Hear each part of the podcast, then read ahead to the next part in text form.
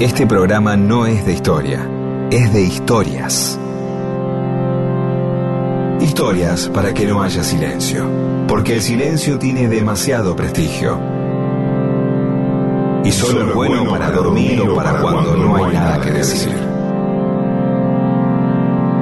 Mundo disperso. Historias de la vida y todo lo demás.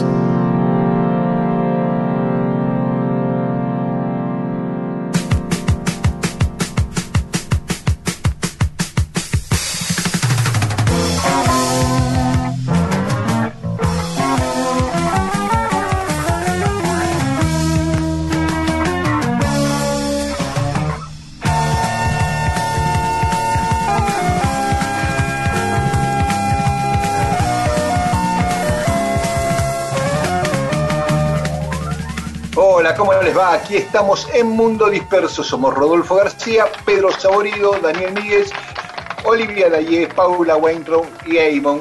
Completan el equipo. Nuestras redes son en Facebook Mundo Disperso y en Twitter e Instagram arroba Mundo Disperso AM. Dije todo esto mientras interrumpía para empezar el programa a Eamon, a Rodo, que estaban hablando sobre el pan dulce, que ya está, que se vienen las fiestas y lo tuve que interrumpir porque le dije, muchacho, empieza el programa. Claro. Yo, la preocupación de Rodolfo era si había sido tan, eh, tan anticipado. Es probable que sí, que, que, las cosas se vayan anticipando, más de lo que suponemos, y se instalen y vayan avanzando, ¿no? Es decir, eh, aparece el pan dulce en noviembre, luego un, en septiembre, y luego un día lo que están esperando los fabricantes de pan dulce, que el pan dulce se coma todo el año. Claro, eh, claro. Como la sidra, ¿viste? Es una cosa tan estacional. Después no toman sidra todo el año, se dejan de joder. Ahora que vi una sidra que viene en lata. Ah, uh, esto Ah, sí. vi. Sí, No sabía. bueno, sí, y en otros países eh, no, se toma sidra todo el año, los españoles ¿no? toman, no Claro. Pero nosotros preferamos Navidad, no sé por qué. Pero los fabricantes de pan dulce deben tener la misma expectativa eh, que el éxito que tuvo la cerveza, porque no sé si ustedes se acuerdan, por lo menos cuando yo era chico, la cerveza se tomaba en verano nada más, Era, era, Sí. sí, era, era estacional, era estacional como los helados. como el helado, el helado, el helado llegaba el otoño y las heladerías cerraban y por ahí ponían una casa de golosina, de chocolate. Algunos, Sí. eh, muchos, muchos estaban los heladeros golondrina, que es una hermosa imagen. La sidra en España, en especial en Asturias, que es donde tiene su origen, no es la misma sidra que tomamos nosotros, no es gasificada. Son unas botellas No, así ah. pare- parecidas a la botella de, de tres cuartos de vino nuestra, y la, la- lo- los mozos te la sirven, las sidrerías te la sirven así, arrojándola de- desde lo alto en la copa, y digamos en la, la gasificación, digamos así, se produce naturalmente por, porque, por, por la caída de- de- desde esa altura, ¿no? y se toma eh, lo que dé el trago y lo que resta lo tiran contra el mostrador. ¿Dónde está la leche? Uy, Se tira en el piso y cada, a cada rato pasa el mozo, lo que sea, pasando el secador, pues está todo el piso lleno de sidra. Uy, qué baranda. No, digo, ahí vos pasás por ahí, hay un olor, claro, por eso se le llama sidra tirada, porque la Sí. tiran desde, ponen el- el- la botella en la mano derecha y ese. el vaso en la mano izquierda, el- la botella, el brazo derecho bien levantado por arriba de la cabeza y la mano izquierda bien baja a la altura de la rodilla, ponele. Y desde ahí vuelcan la sidra, ¿no? Como a un metro Claro. y pico, y embocan en el vaso. Por eso Yo se llama visto- sidra tirada. Ahora es Yo- horrible, no sé si a vos te gusta, Rodo, pero es, es amarga, sin gas y tibia. Uh, no, no, este. pero se produce como una gasificación Bueno, sí, natural. pero es de la- la amarga y tibia. Y yo he visto eh, mozos maestros que agarran, por ejemplo, eh, van a servir a dos personas, y agarran dos copas, se la ponen eh, en la espalda, di- di- digamos, el, el brazo eh, dirigido hacia su espalda, y tiran la sidra desde lo alto por atrás de su cabeza y embocan perfectamente bien en las dos copas y, te- y- y- y inmediatamente te la sirve. Esto es furor en verano, ¿eh?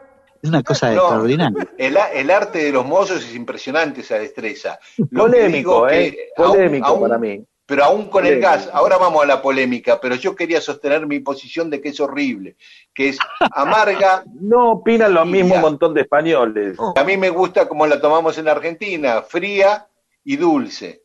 Y bueno, pero vos es, es, educación sentimental. Vos viviste la felicidad de, de tomar sidra fría en una Navidad eh, tu abuelo te sonreía, tu mamá y tu papá te querían, había fiesta, tuviste un hermoso regalo y probaste una sidra que son los 14, 12. Qué noche, tete. Viste esa cosa que, que se haga hombre y te dan para tomar un poco. Claro, claro.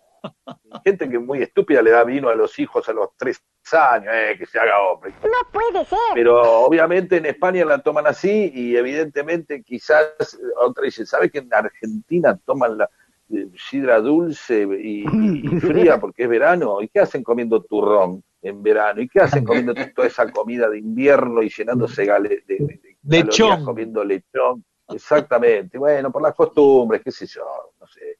porque es polémico? Eh, podría poder hacer algo que aporte más a la humanidad. E, esas cosas extravagantes a mí, mirá que lo he visto muchas veces, eh, se puso a tocar la guitarra en la espalda, ¿viste? Claro van a divertirse un rato. Steve Ray Vaughan, Stark también tocaba con la guitarra en la ¿o no? Oscar Alemán, sobre todo, Oscar Alemán. Claro, pero me parece como que se va a un circo ahí, como diciendo, claro. qué sé yo, hubiera estudiado otra cosa, sea algo, tantos tiempos. Y bueno, pero a veces eh, la demostración de una habilidad extra. Que sí, está bien, por eso es polémico, porque hay habilidades que me resultan, eh, eh, esfuerzos que me resultan polémicos. Pero bueno, está bien.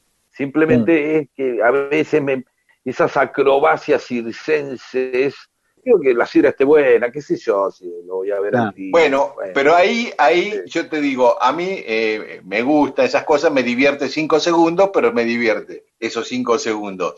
Pero va en contra de la posición del eficientismo que tenés vos, porque ahí le estás pidiendo eficiencia al mozo. Eh, sí, sí, sí, sí, Puede ser, por eso dije que es polémico, ni siquiera yo lo tengo claro.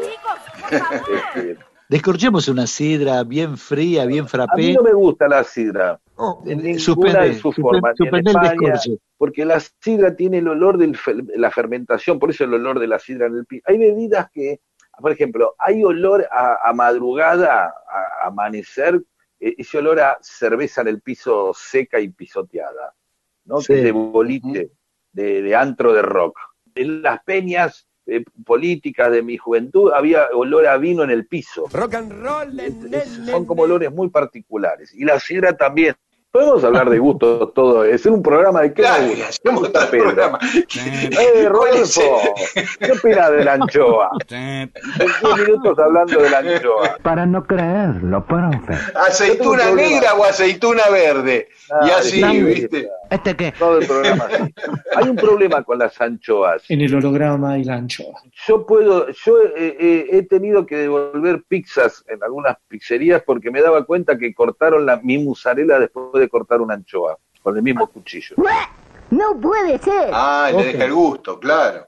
No, y en esto de, decir eh, aceituna negra o aceituna verde, sidra o champán, ferneo o cerveza, me acordé de una escena de una película de Fernando Spinner, Adiós querida luna, con el Puma Goiti, el Negrito Fontava, Alejandra Flesner, Burda Picheta, y en un momento el Puma Goiti recuerda una escena con el padre cuando era chico, ¿no? Porque eh, el Puma Goiti le da un cabezazo a Ordo y le rompe la nariz. Y después le pide disculpas y le cuenta esta anécdota, de dónde le viene esa costumbre de dar cabezazos en la nariz. Cuando él era chico, el padre lo llevaba a él y a los hermanos a una vez por mes a comer a una pizzería. Y le daba a elegir, podían elegir pizza o pesi, le preguntaba. O, o comían pizza o tomaban Pepsi. Las dos cosas no daban. Y el Puma Goiti dice, y un día yo me le planté y le dije, pizza y pesi. Mi papá me miró, no me dijo nada y me dio un cabezazo que me partió la nariz. Y de ahí me viene esa costumbre. Una escena memorable de, de Adiós querida luna de Fernando Espina en esta cuestión de elegir aceituna negra o aceituna verde, sidra o champán. Otra vez que me dices que sí, una vez que te digo por fin, estás fresca, radiante, en todo expectante, tan bella, creciente, altiva, elegante. Quiero decir que no me voy a ir, ya estoy aquí, solo quiero subir este ingenio brillante, lámpara mediante, este flor de atorrante, un contursi maleante.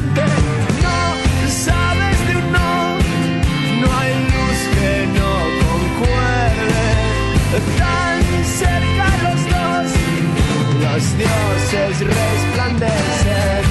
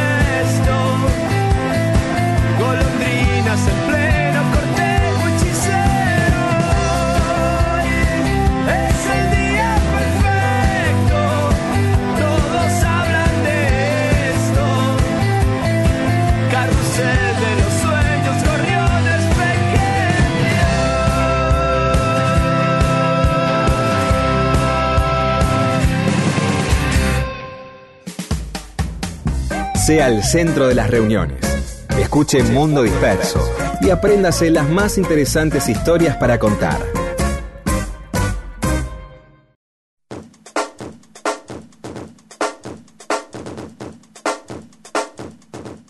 Y en Mundo Disperso, cosas que pasaron un 8 de noviembre, un día como hoy. En 1519, en México, Hernán Cortés llegó a las puertas de Tenochtitlán y Moctezuma salió a recibirlo con alegría, creyendo que era un dios, alguien celestial. Después se dio cuenta que no, ¿no? Pero bueno. ¿Cómo, cómo eh, fue la, eh, cuánto tardaron en darse cuenta? O sea, ¿hubo un periodo medianamente de relacionarse o ya de entrada lo- lo- eh, los españoles empezaron a, reprimir, por decirlo de alguna manera? No, no, no. Al principio Montezuma le, le dio cosas de oro, los agasajaba, pero fue un tiempo, un tiempo breve hasta que Cortés mostró las cartas, ¿no? Mostró que quería someterlos, esclavizarlos, y ahí es cuando se pudre todo. Bien. En 1557, también otra de españoles, García Hurtado de Mendoza, que era el capitán de Chile, se enfrenta por primera vez en una batalla contra los araucanos, en la batalla de Lagunillas, y ganan los araucanos. ¿eh? Así que en el historial queda eso, a favor de los locales, por lo menos el primer partido, la primera guerra. Sí. Y en 1960 Kennedy gana las elecciones en Estados Unidos, un día como hoy. Ah, mira qué bien. Y en 1971, un 8 de noviembre, sale a la venta el cuarto disco de Led Zeppelin, Led Zeppelin cuarto, que contiene Escalera al Cielo, que fue todo un acontecimiento ese tema. en la Sí, un gran, un gran tema eh, eh, in- inductor. Son esos temas que se salen del rock para que sean escuchados por otras. Son como grupos como Genesis, también tienen un par de temas así. Eh, Claro. El disco. Y sí, Pink Floyd cuando hizo, eh, apareció otro ladrillo en la pared también, eh, escalan fuera de, digamos, por lo menos en la Argentina, no sé allá. digamos. Abar- abarcan a un público mucho más amplio. Sí, es como el tema ahí que la gente, ah, escalera al cielo, después obviamente. Y ahí se empiezan a hacer las divisiones entre la gente que, que escucha escalera al cielo y dos, tres temas más de Zeppelin, o con Sí. suerte, o, o ese solo, eh, y el, el resto, ¿no? Que después está para los exquisitos que te escuchan, ah, el 12 cosas, Kashmir, ahí, no, vos tenés que... Hay un tema, perdón, de Almendra que es un poco así, el muchacho es un tema que trascendió, digamos, las fronteras, las escuchas del rock, o sea, ¿no? Digo, Claro, Claro. claro.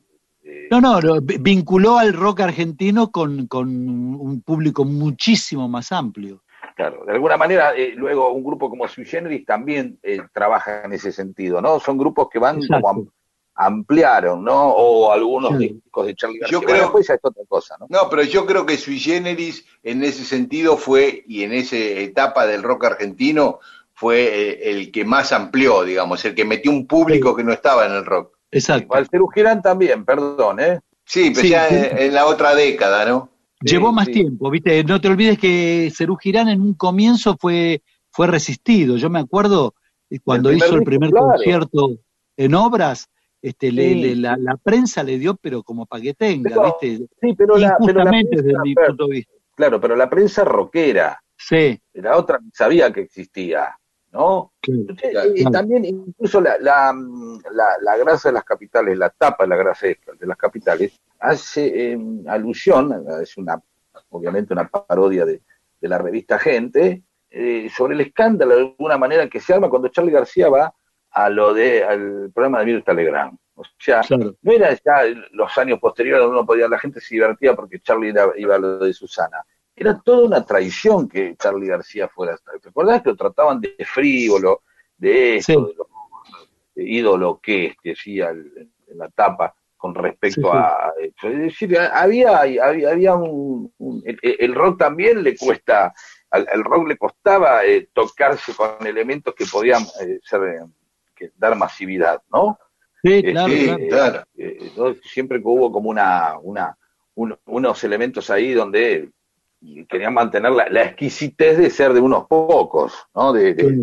la pureza, va, ¿no? Cierta Sí, pureza. Y, bueno, Sí, perdón. la, la Y- exclusividad, la exclusividad de pertenecer y no querer Sí, ampliar la frontera. ¿no? exacto. ¿viste? Decir, oh, vete ese estúpido, ahora escucha Pink Floyd. Resulta que, que- ¿entendés? Ah, Este no escuchó Atom Heart Mother, este, Corazón de Madre Atómica. Sí, pero, eh, Claro. uy. ¿cómo están en Elsinland? O en mi club de Banfield, o este, bailando un lento con escalera al cielo, y bailan americano, pero esto, esto se escucha, no se baila, frívolo, claro, ¿no? claro, Eh, ese es uno de esos temas que, que pasó ahí, ¿no? Este, y, y hace, perdón, ¿puedo extenderme o no? Sí, sí, sí, podés. Hace que haya, que, que se habiliten luego otras bandas que empiezan a ser también como un patrimonio, algo un cruce, ¿no? Bandas así como Supertramp que meten temas eh, también eh, medios pop, algo así, entonces los rockeros más acérrimos no, no consideran a Supertramp. Otro dice, no, che, sí, tiene elementos sinfónicos y esto, y el otro, no, mirá, lo escucha el pelotudo ese enfrente, ¿no? Este, es rock blando, claro, ¿no? Claro, Porque sí. es famoso, ¿viste? Y, el, y entonces son esas bandas que después con el tiempo, eh, para muchos se vuelven, se vuelven hasta este, vergonzantes, ¿viste? Che, Claro. no, Supertramp. Ah, incluso hay una, en una, una película, eh, bueno, no me acuerdo cuál, no me importa, el tipo escucha, comp- quiere comprar un disco de Supertramp y el, y el vendedor, que es un purista del rock, lo saca a patadas acerca de eso. O sea, Claro. eh, eh, y a mí me pasó, eh, no, pero lo voy a contar en otro momento esto. Seguí adelante. No, voy a, eh, queda Bueno. un tema para después. Sí. Dale. Dale, sí, porque yo también quería acotar algo similar con Queen. Bueno, después lo hablamos. Bueno, Eh, ahí fue otra banda igual, también. Claro, claro. Bueno, Bueno, y por último, o por anteúltimo, un 8 de noviembre de 1431 eh, nacía Vlad Drácula, ah, que después fue personaje de una novela totalmente tergiversado en su vida, pero porque no era un vampiro.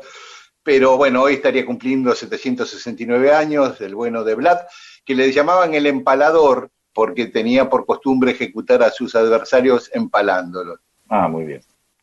Eh, el joven Drácula, el señor Drácula, es un héroe nacional en Rumania. ¿eh?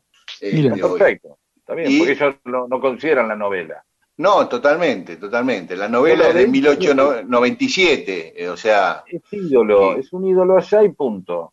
Y acá Claro. no, acá es como si Santiago Kovadlov o alguno de nuestros ídolos, eh, eh, o Sebrelli mismo, eh, escriben una novela donde Sebrelli es, eh, no puede andar por calle y corriente de día y todas esas cosas, y la gente empieza a, a suponer que es verdad. Entonces queda, el, el, el personaje queda más en su tergiversación. Hay un efecto parecido con la película con Tanguito, ¿no? O sea, el personaje en el que hace la película Tanguito es, to- es una parte real y una parte no, y ahí viene la confusión. claro, Claro. claro.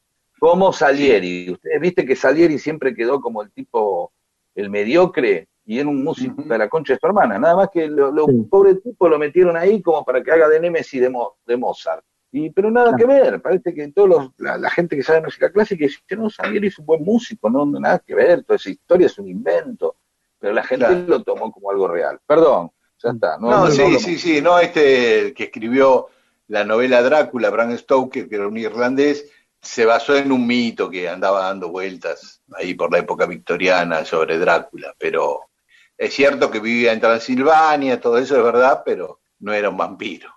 Y otra cosa que ocurrió un día como hoy, pero lo contamos después de escuchar un poco de música, es que se habilitó al público el Museo del Louvre, en 1793, en plena Revolución Francesa. Ah, en medio del quilombo. En medio del quilombo. Qué lindo. Fin de la primera parte. Intermedio.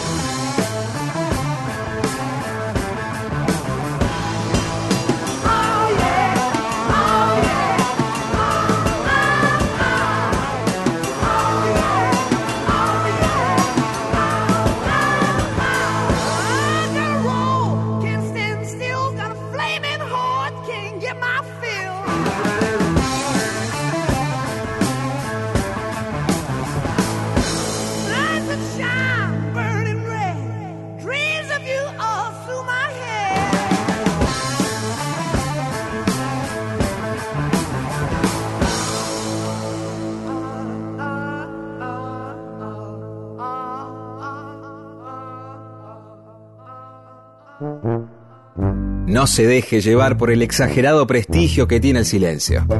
Las palabras y las historias son las que cambian el mundo. Mundo disperso.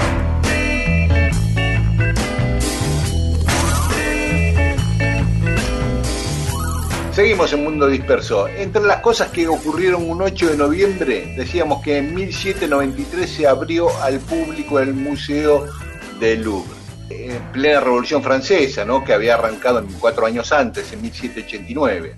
Eh, el edificio donde hoy está el Museo del Louvre es del siglo XII, o sea, bien viejo, ¿no? Fue palacio real durante siglos, ahí vivían los reyes.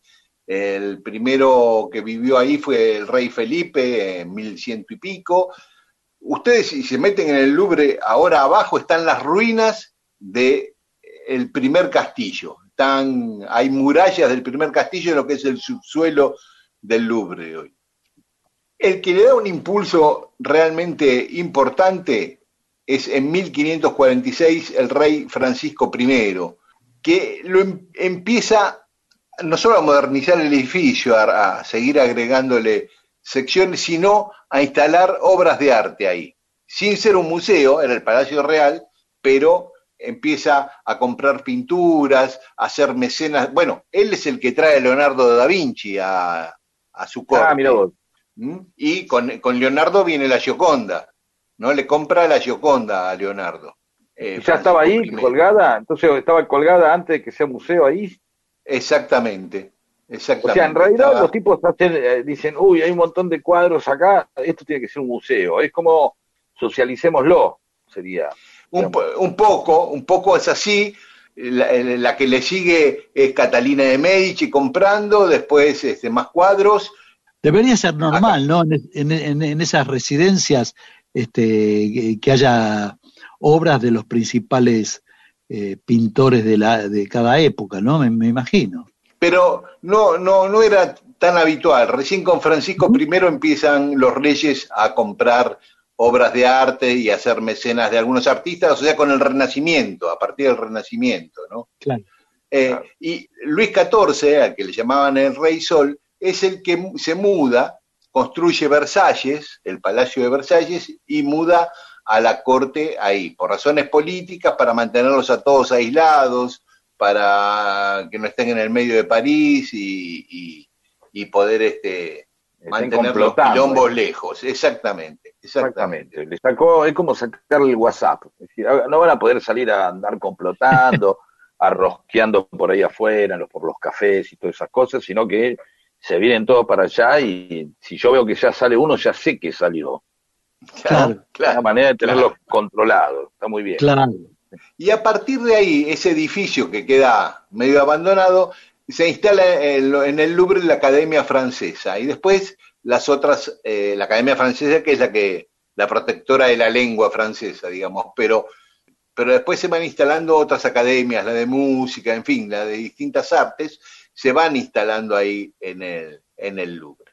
Hasta que llega la Revolución Francesa, derroca la monarquía y el Palacio del Louvre es destinado a objetivos artísticos y científicos. ¿Qué hace la Revolución Francesa? Le saca todos los cuadros, todos los cuadros que eran del rey pasan a ser del Estado. Todos los cuadros que eran de la nobleza, confiscados al Louvre. Todos los cuadros que eran de la iglesia, todas las pinturas, obras de arte de la iglesia, listo, confiscado al Louvre. Digamos, pasa a ser todo estatal. Entonces ahí es como que engorda el Louvre de obras de arte. En- eh, siguiendo esa línea, siguiendo esa línea, dice, bueno, esto no solo lo tienen que ver los nobles y, y los ricos, lo tiene que ver todo el pueblo. Claro. Entonces, un día como hoy, de 1793, ordenan la apertura del Louvre a cualquier persona. Y gratis, y gratis. Claro, O sea, claro. y sin cupo. O sea, puede entrar toda la gente que quisiera todo el tiempo. Bien. Vos Sí. ponés, en ese mismo año ya el Museo del Prado en Madrid se cobraba entrada y podían entrar una determinada cantidad de personas por día. Eh, Claro. Uffizi en, en Florencia lo mismo. Acá no. Y una de las cosas que quería eh, los dirigentes de la Revolución Francesa era que París superara a Roma en la exposición de, de arte. ¿no? Quería ser la capital mundial del arte, por así decirlo. ¿No? Recordemos, la semana tenía 10 días durante la Revolución Francesa, no eran de 7 días, las semanas dura- eran de 10 días.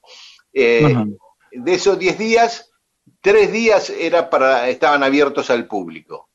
5 era para que los copistas pudieran trabajar y hacer copias de los cuadros. Y los otros dos días era para la limpieza del edificio.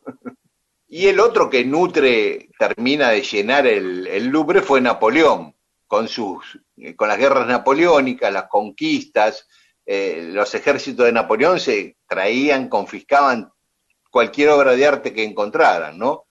Así se trajeron efigies de, de Oriente, qué sé yo, de Egipto se trajeron tumbas, sarcófagos, muchísimos cuadros de, de Venecia, sobre todo, que ahí estaba frente a, a la Piazza San Marco, estaban las oficinas, digamos, de Napoleón. Cuando se instaló ahí, se trajo todo lo que encontró en Venecia, que no era poco. Eh, así que bueno. Eh, Saqueo, digamos. Saqueo. es un saqueo, claro, un saqueo. Muchas cosas las tuvo que ir devolviendo Francia con el tiempo, ¿no? Por acuerdos políticos, para negociaciones diplomáticas, muchas cosas las fue devolviendo, pero la mayoría le quedaron. En ese momento todavía existía el Palacio de las Tullerías, que era un palacio que estaba atrás del Louvre y que Napoleón lo unió al Louvre, o sea, lo expandió eh, tremendamente. Ese palacio, con, con las revueltas de la Comuna, después del derrocamiento de Napoleón III en 1870, fue destruido, incendiado, quedaron las ruinas y finalmente lo tiraron abajo y hoy son lo que se llaman los jardines de las Tullerías, es ese parque hermoso que va entre el Louvre y el Arco del Triunfo, que el Arco del Triunfo también lo mandó a construir Napoleón en 1806, que era como la entrada a las- al Palacio de las Tullerías y por extensión al Louvre. Ahora, entre el Arco del Triunfo y el edificio queda un gran parque, ¿no? Eh, bueno, esa es un poco la historia breve del Louvre a partir de este aniversario de que el público por- pudo entrar por primera vez a, ver esos cuadros. Aparte de la Gioconda, que es como el ícono del Louvre, eh, tenés eh, la coronación de Napoleón, que hizo Jacques David, eh, la libertad guiando al pueblo, desde la croa esa que va con el gorro frigio, la imagen de la República con el gorro, frigio. Bueno, y hay obras de quien se te ocurra, sobre todo renacentistas, porque ya a partir de los impresionistas para acá ya no están en el Louvre, están en el Museo de Orsay, pero ahí tenés a, a todos los eh, holandeses y belgas, a, a Van Eyck, a Rubens, a Van Dyck, qué sé yo, también eh, a Rafael, a Tiziano, bueno, mucho arte renacentista, básicamente. Eh, ¿Sabés cuánta gente visita el Louvre todos los años? Más de 10 No tengo millones de personas todos los años, 10 millones de personas. Increíble, increíble. Es grandecito, tiene 51.615 metros cuadrados. Hay que caminar. Si vos Claro, recorres claro. los pasillos son kilómetros y kilómetros. Pero igual esos Bueno. eh, es recomendable ir en más de una oportunidad, ¿no? Es, es como medio Claro. este, avasallante, ¿no? La cantidad de, de data que hay ahí adentro. No. Este, Una no- vez no, no Cortázar- conozco el Louvre, no conozco el Louvre, conozco el, el del Museo del Prado y lo mismo, ¿viste? Entras a un par de salas de esas donde hay- entras a la del Bosco y entras a la de Goya y, y la cabeza te estalla, ¿viste? Tenés que irte a tomar un café y volver otro día. Yo hice eso, ¿sabes? Claro. Yo pude, eh, estaba un día y tenía un- una hora y media, me dijeron anda esta y esta, y, anda. y vi el jardín, y entendí, el, vi el jardín de la delicia y me, ¿no? Que te enloquece. Ah, en el Prado, claro. Sí, Claro. Pero bueno, pero es eso, es verdad que uno tiene este, una, una cuestión casi de, de, de aprovechamiento en el cual, de la misma manera que deja un plato vacío, si entra a un lugar quiere recorrerlo todo. ¿viste? Claro. Es un, un problema de, de- que traemos de, efi- de eficientismo este, capitalista, Sí, sí, sí. no podemos Qué sé yo, viste, anda y velo todo. ¿Y por qué tengo que verlo todo? No, porque ya entraste. Entonces, Claro, No, ya claro. la entrada, gente corre, claro, y vine hasta acá, y viste, qué sé yo. Y vos decís, no, lo tengo a metros, a fulano, a mengano, y Eh, claro, entonces no es así. recorres todo en 25 minutos y nada, y salís estresado. Bueno, eso también pasa con el turismo, ¿no? De, tengo que ir acá, tengo que ir allá, tengo que ir... Que uno de pronto dice, mirá, la iglesia de donde filmaron eh, la película de Medianoche en París. Claro. vamos. Entonces a, a París le agregás lo que hizo Woody Allen sobre París, y no, no, el lugar de Cortázar, vamos al bar de Cortázar. Todos corriendo, es un bar, ¿no? Es un bar. Claro. Y enfrente No, a la entrada principal del Louvre está la iglesia del Código da Vinci también, un nuevo Uy, atractivo. Y ahora, dice yo, decir, qué increíble, acabo de ver la Gioconda y acabo de estar sentado donde estuvo Tom Hank.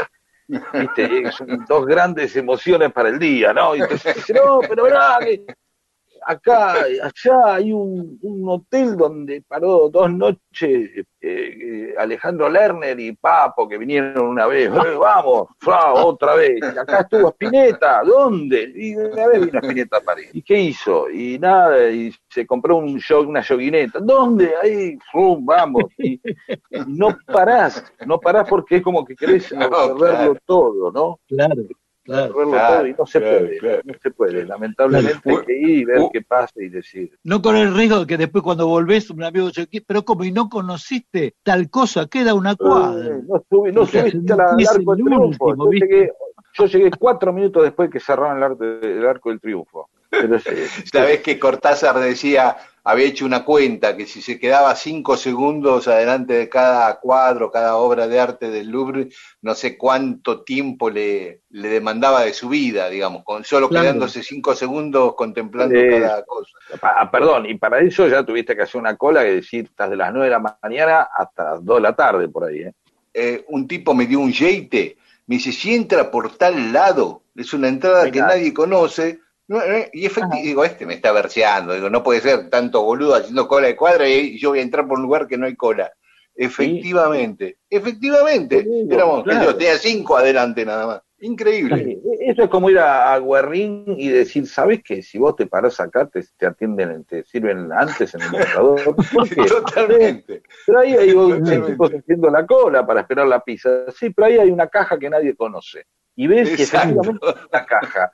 Eh, que es uno de los grandes dilemas que cuando hay que cambiar de cola. ¿Viste cuando eh, de pronto estás en la cola del banco, güey, antes, ¿no? Digo, y de pronto, y de pronto dice, eh, vengan a atender para acá, ¿viste? Y abren otra. Entonces se, se hay como un pequeño desmadre, eh, ¿viste? Que van todas, Claro. ¿no? Y vos decís, ¿qué hago? ¿Me quedo en esta o paso por un ansioso de mierda? y Porque hay algo de injusticia. El tipo que es el octavo pasa a ser el primero en la otra cola. Claro, ¿sí? exacto. Y hay algo, de, pero son toda una manga de pelotudos, ¿vale? ¿entendés? O sea, No, o en el supermercado, ahora no, pero antes viste que eh, abrían una caja nueva y decía por Claro. acá, viste, entonces, acá dice, eh, ¿viste? Y sí, sí. si, si no Claro. picabas en punta, si no picabas en No. punta, después había un momento de incertidumbre que ya sa- Claro. no sabías si era negocio o no. Y dos Claro, segundos claro. después te convenía quedarte ya porque perdías. Claro, Claro, y vos ya eh, te cruzaste, medio que ya cometiste algún, alguna cosa, una falta de elegancia, le metiste un codazo a Beatriz Sarlo, en el medio así como, pa,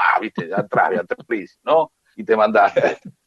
Y, y de pronto, y de pronto cuando decís, ah, pero al final la otra va más rápido, porque vos tenés un, un tipo de referencia, que es uno que está con una campera llamativa, ¿no? Y Claro. decís, mirá, mirá el, al cheto, porque lo decís cheto, ¿no?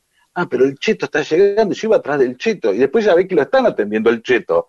Y vos decís, Claro. ah, si hubiera quedado ahí, ya estaría yendo, porque el cheto compró tres cosas, compró algo rápido, estaba de paso el cheto. Claro, Y vos decís, qué boludo, no me di cuenta. Porque uno en la cola de los supermercados le- mira a los changos antes de meterse en una cola. Obvio, claro, Claro. fundamental. Claro. Promedio, hace promedio. eh, cantidad de cosas en el chango multiplicado por la edad de la persona, que sabe que puede, digamos, si esto sin despreciar ni hacer gerontofobia, pero a veces tarda más la, la gente, para eso, porque tenemos más tiempo los- la gente grande, Claro. entonces por eso estamos más relajados. Pero entonces vos decís, no, me mando allá, que tiene, que ves a uno que está apurado y se compró dos, viste, eso que llegan, no sé, una hamburguesa y una lata de cerveza, nada más, está esperando. Bueno, Ya. nos fuimos al carajo, perdón. Hoy se abrió el Louvre en 1793 al público On me dit que nos vies ne valent pas grand-chose, elles passent en un instant comme fanent les roses. On me dit que le temps qui glisse est un salaud, que de nos chagrins il s'en fait des manteaux. Pourtant quelqu'un m'a dit que tu m'aimais encore. C'est quelqu'un qui m'a dit que tu m'aimais encore. Serait-ce possible alors?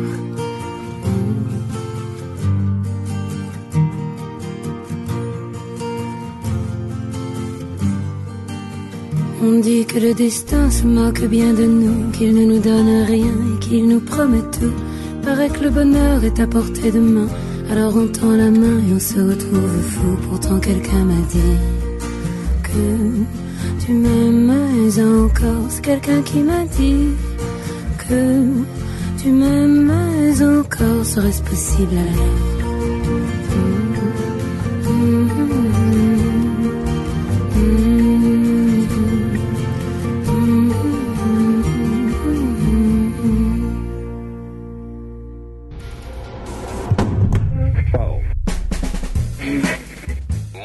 Mundo Disperso. Un servicio de historias para poder ser el centro de las reuniones.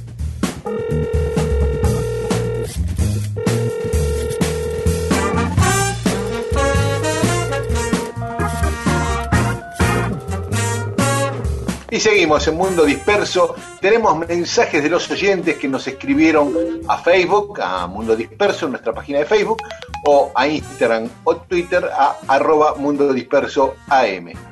¿Saben quién nos escribió? Lisandro Aristimuño. Uy, qué grande. Cantante, compositor fantástico.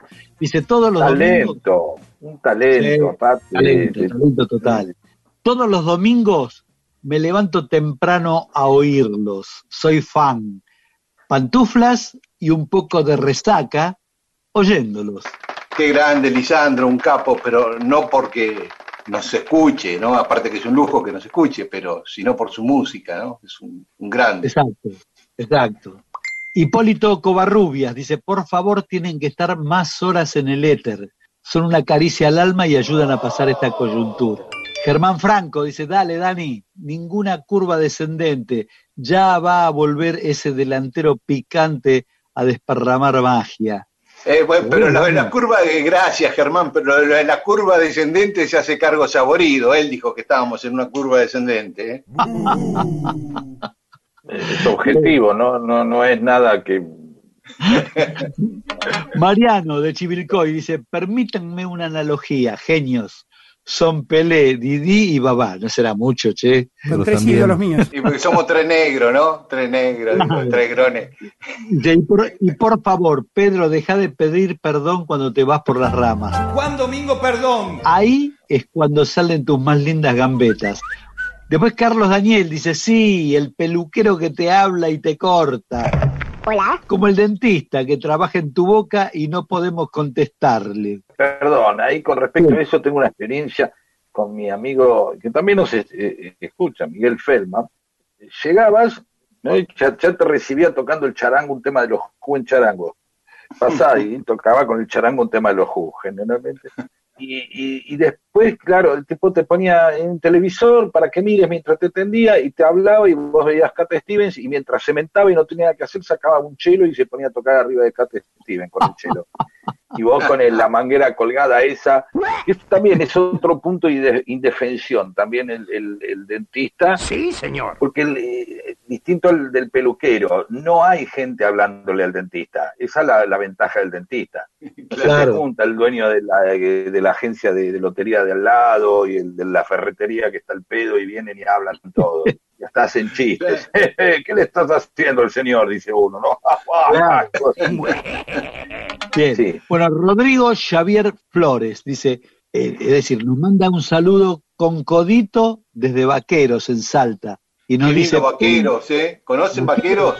No, conozco, no conozco. Nuevo, nuevo, nuevo, Vaquero Ah, es hermoso. Esa ruta que va de Salta a Jujuy, que era la vieja ruta 9. Eh, ah.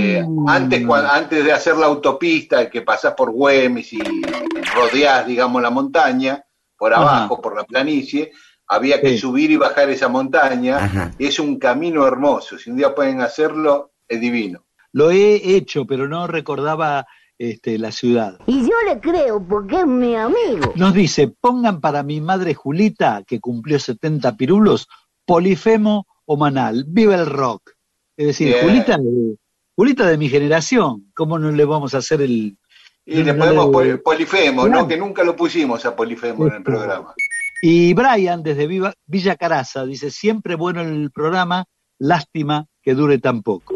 Jorge Alcaide, con respecto al tema de cómo transformar una ofensa en orgullo, se ve mucho en las provincias. A los santiagueños nos cargan, especialmente a los tucumanos, por pachorrientos, dormilones, lentos.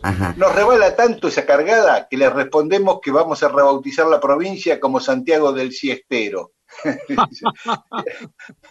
Eh, Rigoberto Manfredini, Pedro, dice, el otro día pensé que con Capuzoto hacían un vivo de Entre Ríos, me reí tanto que pensé que eran ustedes, pero no, era Echever y Pichetto, antes de entrar a la estancia. Eduardo Rodríguez, desde Ringuelet, una tenida de payadores entre el mundo Rivero y Agustín Irusta, tomada de la película Fortinalto, estrenada en 1941 con el telón de la Revolución de 1874 de fondo. Rivero rompe el hielo con un gato, bueno, y cuenta eh, toda esa, esa payada, ¿no? Entre mitristas y sarmientistas peleándose. Y nos manda una dirección en nuestro Facebook para el que quiera verla. Omar Moreno dice que la cancha de Huracán tiene un récord, la mayor cantidad de bandoneonistas muertos durante un partido en sus tribunas. Mirá qué, oh, estadística lleva. Dice Pedro Sassone, primo de Florindo y padre de Alberto. Investiguen por qué hay más. Y después dice que Babi López Fur murió tocando. Estaba en un dúo con Jorge Navarro. Exacto. Eh, Eduardo Coan, cardiólogo, fanático y amigo de Babi, estaba presente. Estaban haciendo un dúo, Babi empezó a meter notas medio raras, Eduardo Coan se dio cuenta que se estaba quedando, entonces fue rápido y lo llevaron. Babi murió y muchos criticaron a Jorge Navarro porque siguió tocando, pero ese era el acuerdo entre ellos. Babi ya no podía tocar en público, ese día fue a tocar, pero le había dicho a Navarro, viste, que si a él le pasaba algo, que, que Navarro siguiera tocando, y así fue. Mirá qué loco. Vos sabés, vos sabés que yo, eh, viste, en una época eh, estaba, eh, organizaba unos conciertos en Radio Nacional los domingos, y al día siguiente que, falle- que falleció Babi, no, no que falleció, que le pasó esto, porque no falleció al toque. Eh, lo tenía de- programado Walter Malosetti. Y Walter Malosetti me dice, ¿te enteraste de lo de ayer de Babi, qué sé yo? Entonces él me dijo, mira, mi cardiólogo me comentó que estuvo en la función, y entonces me hace el relato este que vos acabás de decir, Dani. Mirá vos qué, qué, qué casualidad. Ujú. Eh, Marisa dice, acá les mando la información que me- eh, Marisa desde el impenetrable en el Chaco, ¿no? Dice, acá les mando la información que me pidieron respecto al Día del Animal, que le preguntamos, porque ella había dicho que Ignacio Albarracín, fundador de la Sociedad Protectora de Animales, murió un 29 de abril, pero no era por eso que pusieron el Día del Animal ese día, como había dicho yo, sino que en 1908, o sea, muchos años antes de morir, Albarracín con Clemente Onelli, que era el director del zoológico, programaron una fiesta por el Día del Animal y la fijaron arbitrariamente esa primera fiesta el 29 de abril, y que fue Figueroa Alcorta y, y muchos estudiantes. Y de ahí este, quedó la fecha. Y así que muchas gracias, Marisa, y nos recomienda el libro Historias Insólitas de Daniel Balmaceda. Diego Prol, contestando sobre el origen de mi apellido, mis bisabuelos salieron de Pontevedra, pero acertó Rodo, el origen es catalán.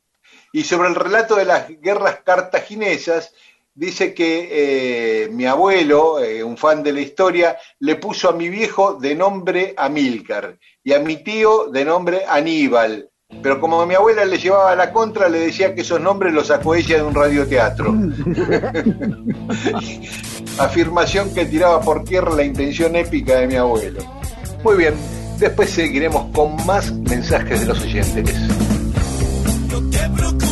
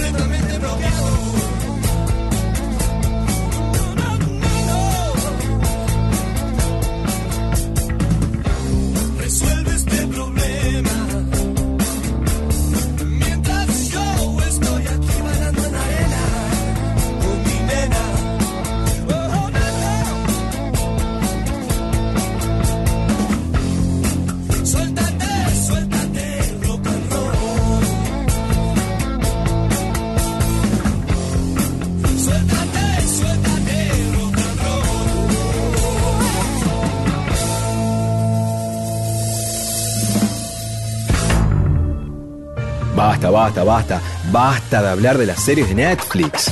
Sea usted un auténtico Netflix, Netflix humano, humano. contando todo tipo de historias para amenizar reuniones. Mundo, Mundo disperso. Disperso. Historias para que la gente tenga más cariño por usted.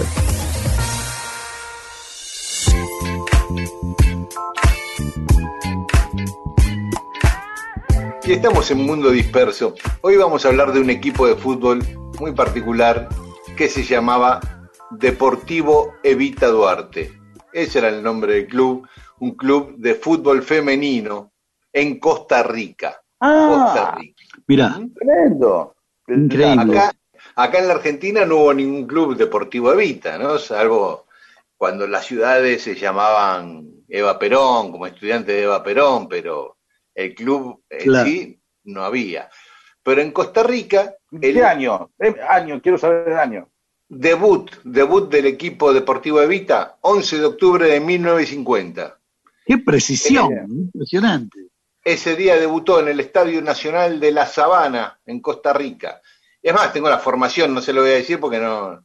Pero Grace Montero, no te la digo, Consuelo Tad y Emilce Delgado. En la mitad, Aida Sánchez, Socorro Salas y Soy La Vega. La delantera, Nelly Madrigal, Norma Zúñiga, Amalia Herrera, Babi Chinchilla y Aide Porras. Qué info, cuánta El info. once inicial, dirían los periodistas deportivos hoy. Jugó contra el club La Libertad y perdió 2 a 0. Uy, ¿Sabés li- por li- qué? lindo, linda metáfora para muchas, muchos gorilas. Para- eh, el Club claro. Eva Duarte jugó contra la Libertad y perdió Y- 2 a 0. y fue vencido. Y fue vencida por la Libertad. Sí, sí, sí, sí. La dejamos en pero bueno. Y sí, la verdad, si yo voy a tener un club Eva Duarte, dice, voy a jugar contra la pobreza. Después si me gana la pobreza es un problema, pero no importa. Pero no, dejo, no le dejo servida la metáfora a, a Sebrelli. Esto vino en honor a Evita porque mm, había un movimiento feminista fuerte en Costa Rica pidiendo el voto femenino. Y Evita lo consiguió que se, que se apruebe acá en 1947 y recién se llevó a la práctica en las siguientes elecciones de 1951. La aprobación del voto femenino en la Argentina impulsó a las mujeres costarricenses a hacer mucha más fuerza con mucha más potencia para imponerlo en su país. Y lo consiguieron dos años después, en 1949. Y justo las elecciones eran al año siguiente, o sea que votaron las mujeres costarricenses antes que las argentinas, porque votaron en 1950.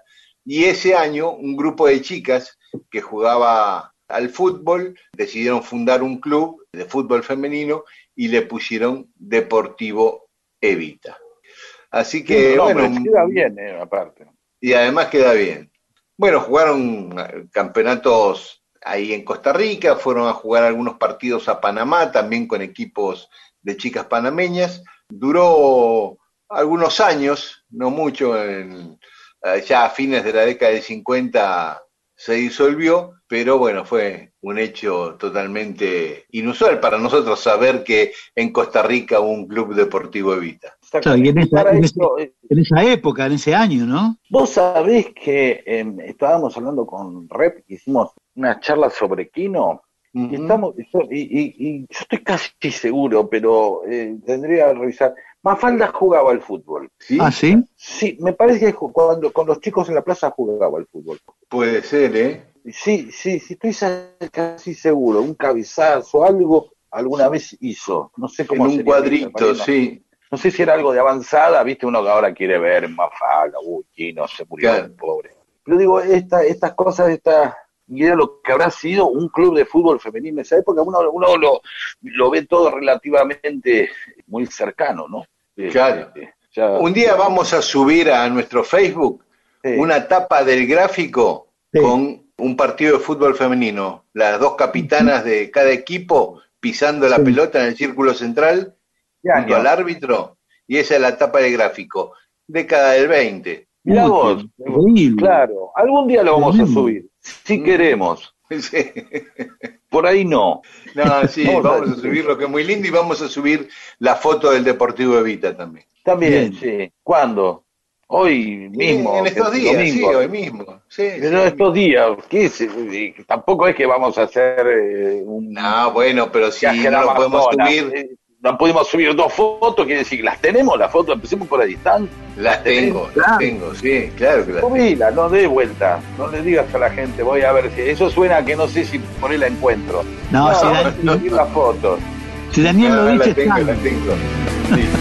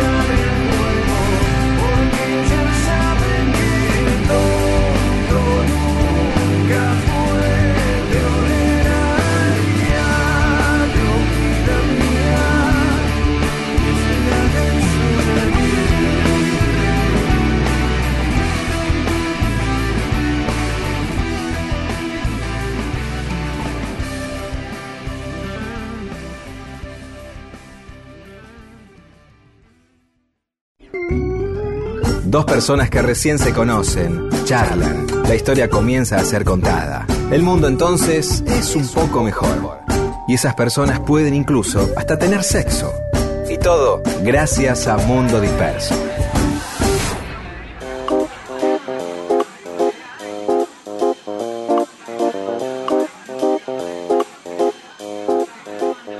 Tenemos más mensajes de los oyentes. Omar Pianzola dice, no sé si escuché bien, el Cholo Simeone original es el de la década del 60, Roma, Silvero y Marzolini, Simeone, Ratín y Orlando.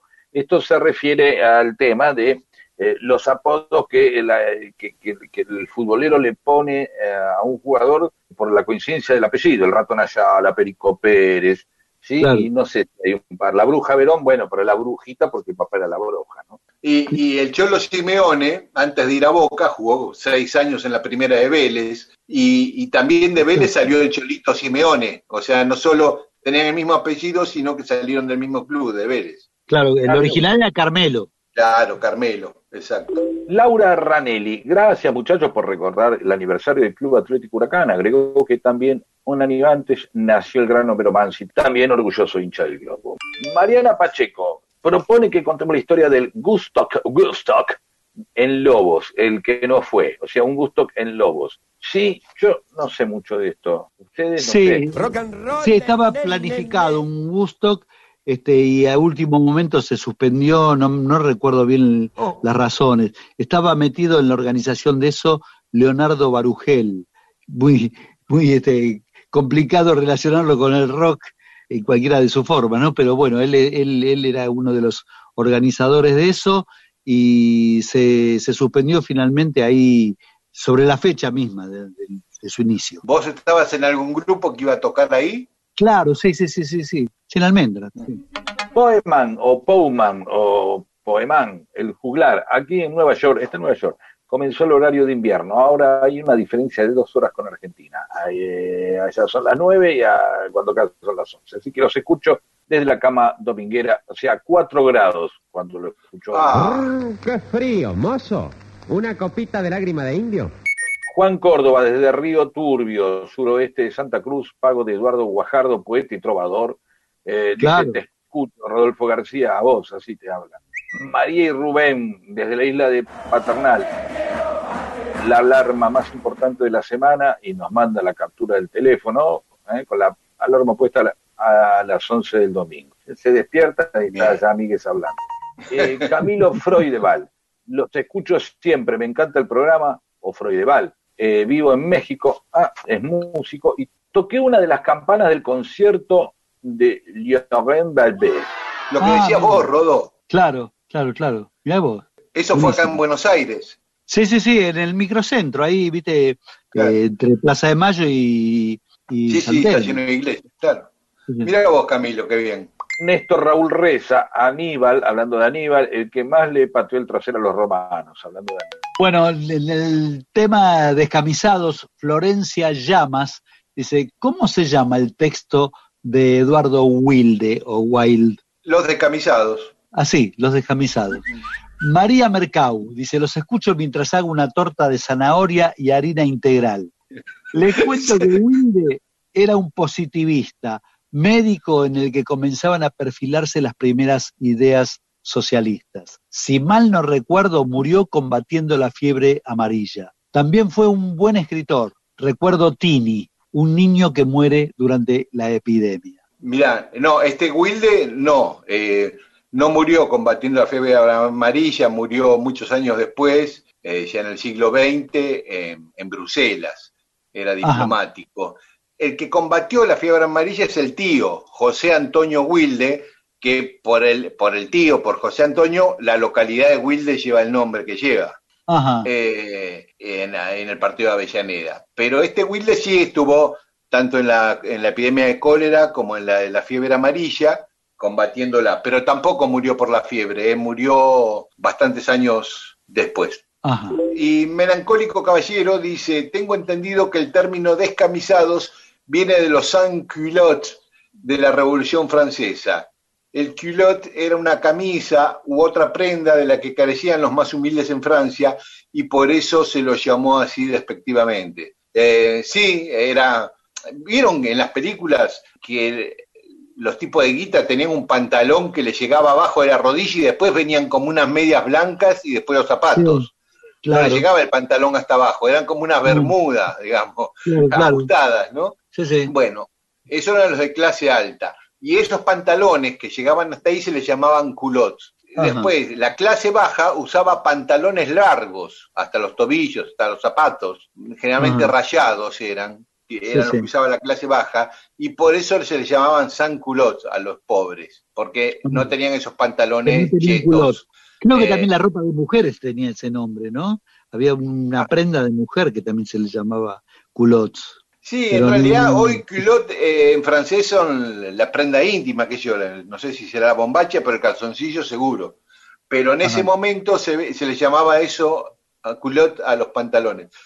Y ellos como los descamisados y como los boteros y las gallinas tomaron ese, ese calificativo peyorativo de sans culotte para llamarse a sí mismos. Claudia Barzuk dice, qué buena la historia de Eduardo Wilde, o Wild, gracias por contarla, lo que menos me imaginaba que el término venía desde hace tanto, poner la piel de gallina, qué fuerte, claro, porque uno escucha descamisados y es lo que dice acá eh, Vero Invernalta, que eh, evita tomar descamisados porque había una ordenanza que decía que para ir al centro se debía eh, usar el saco y que no se podía entrar Claro. en camisa. Sí, y sí. ese día pudieron ir al centro los que no tenían dinero para comprarse un saco. Mira vos, esto no lo sabía. Claro, claro, claro. Y pueden decir cualquier cosa y nosotros les creemos.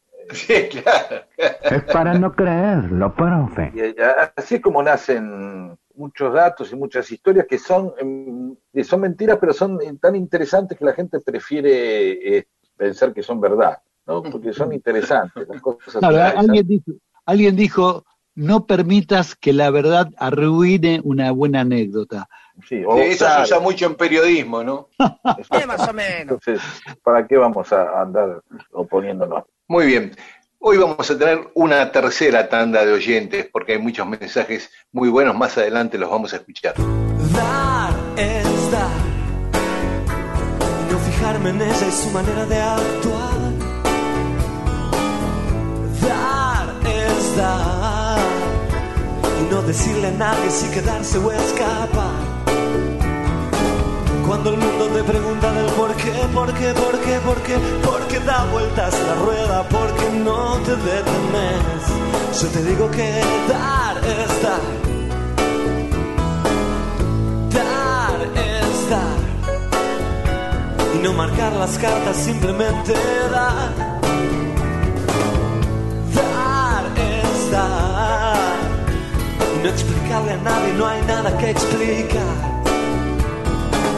Hoy los tiempos van a mil y tu extraño corazón ya no capta como antes las pulsiones del amor. Yo te digo que dar es dar dar y amar. Mira, nene, hazlo fácil.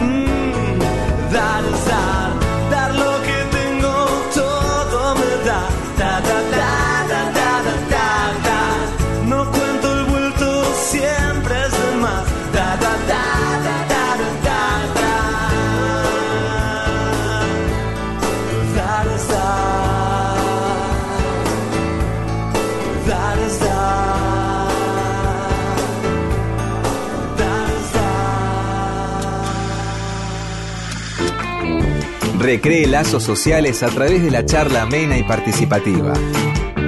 Derrote al imperio. Sea usted el que cuenta las historias. Mundo disperso.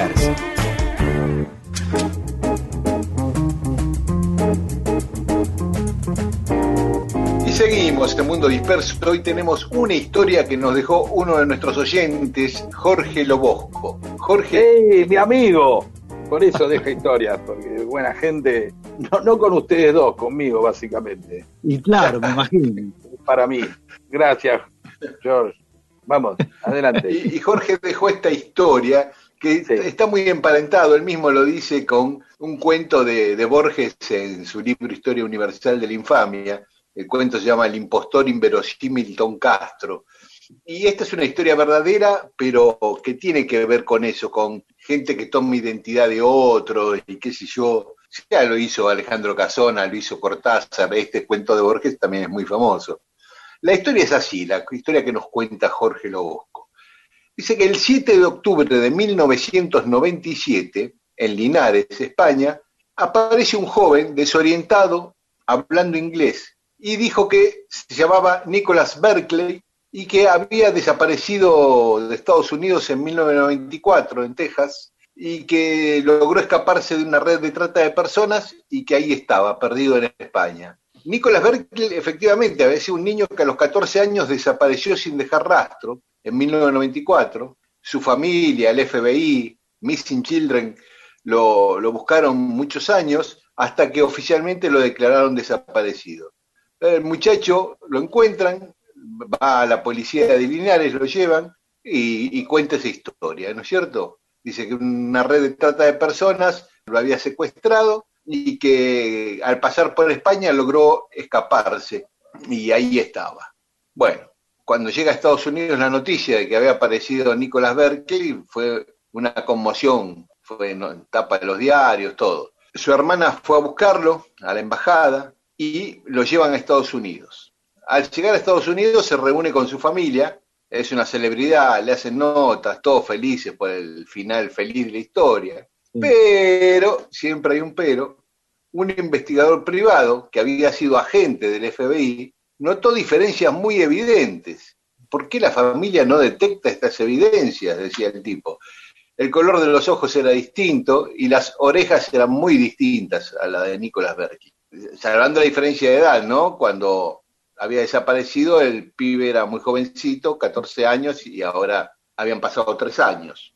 Entonces, el tipo actúa, pero la familia se niega a hacer la prueba de ADN y dice que no había ninguna anomalía, que ese era el pibe, en fin.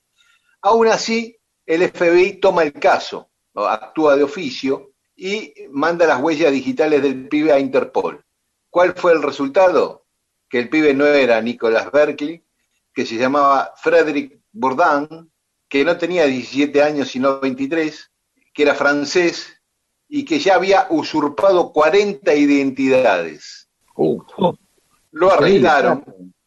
Sí. ¿Eh? Nada, que la, la, familia elegía querer que era él, ¿no? O sea, por la negación de, del pibe que no aparecía, ¿no? Qué, qué, qué decepción. Sí, qué tristeza, pero tiene una vueltita más de tuerca esta historia.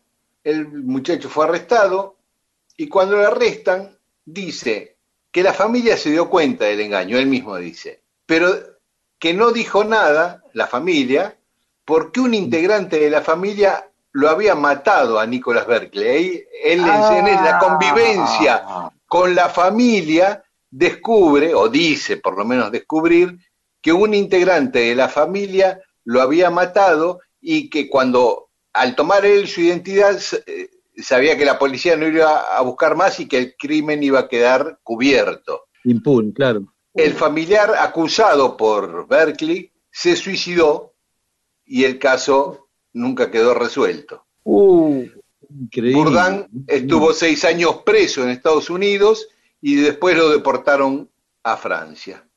Esa es la historia de este impostor que se hizo pasar por el pibe Nicolás Berkeley, pero que la familia adoptó y queda en la duda si efectivamente lo mató ese tipo que después claro, se ¿cómo le suicidó, crees ¿no? al tipo? Claro, porque ¿por qué le vas a creer a, a si es un mentiroso? Claro. Claro, claro. Bueno, por ahí investigaron ahí, el otro se suicidó, ahora no saben, no sabemos si la historia la mandó Lobosco.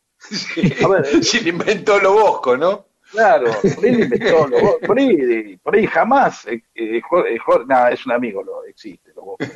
Pero em, la- esa es la fascinación, digo, y cómo el tipo pudo haber generado toda esa historia, y digamos, y cuál era el, el goce, evidentemente, de usurpa- usurpar este, identidades, ¿no?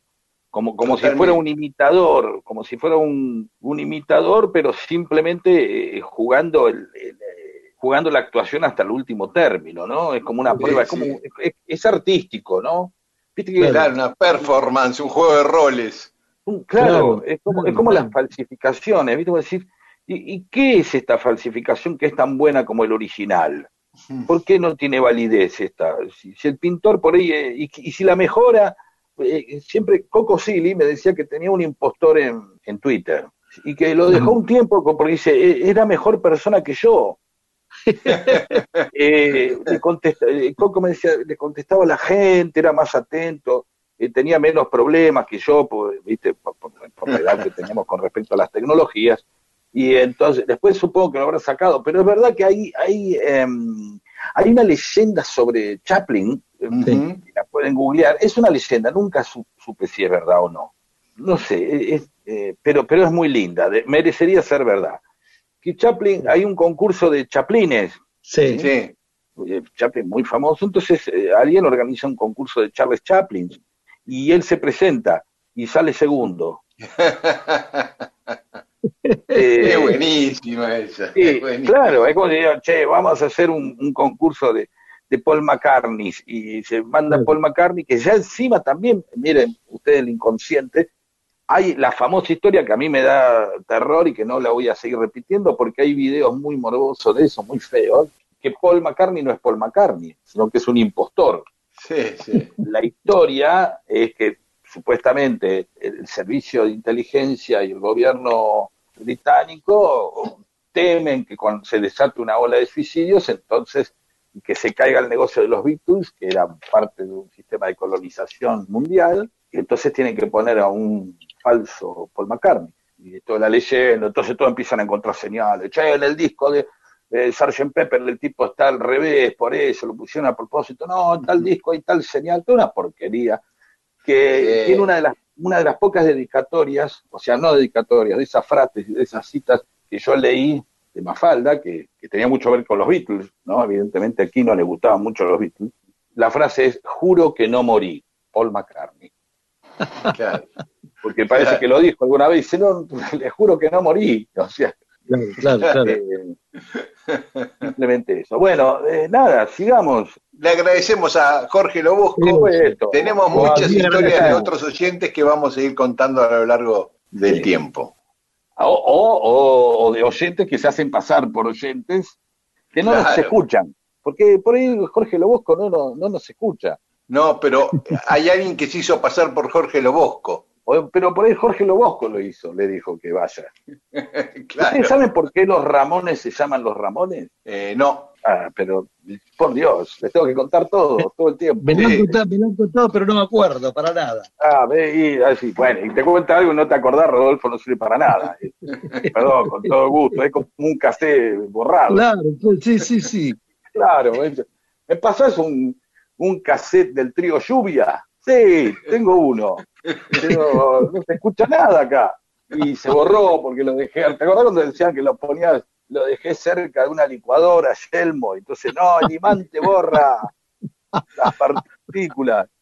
A mí me pasó con Bueno. el disco blanco de los Beatles, el álbum blanco, una noche de fin de año, un 31 de diciembre. Ay, Me- apenas me lo había comprado, era un pibe, madrugada, qué sé yo, me quedó, era de noche obviamente, pero no pensé que al otro día salía el sol y que era Ah. verano. Claro. Derretido, Ah. todo ondulado, me quedaron los dos discos de los Beatles. Me quería no, matar. encima que era carísimo porque era doble. Bueno, Claro. eh, les cuento otro día lo de, lo de McCartney. Porque te- No, lo de los Ramones. No, otro día, otro. Dale, dale, otro. Si diez años después te vuelvo a encontrar en algún lugar,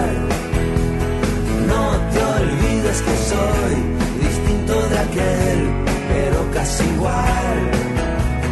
Si la casualidad nos vuelve a juntar diez años después, algo se va a incendiar, no voy a mostrar mi lado cortés. Aquello fue un gran punto de partida, pero a la vez que fácil se te olvida. Diez años después, ¿quién puede volver atrás? Estamos en la tierra cuatro días y el cielo no me ofrece garantías.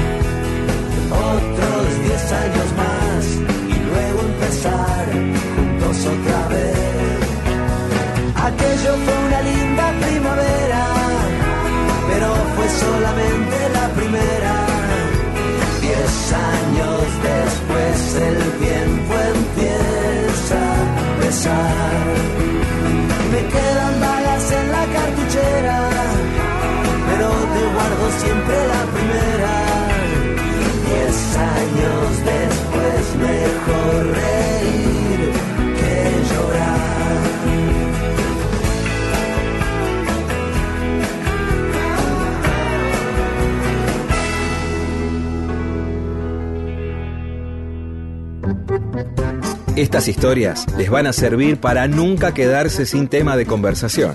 Mundo Disperso. Un montón de historias para que usted cuente y se luzca.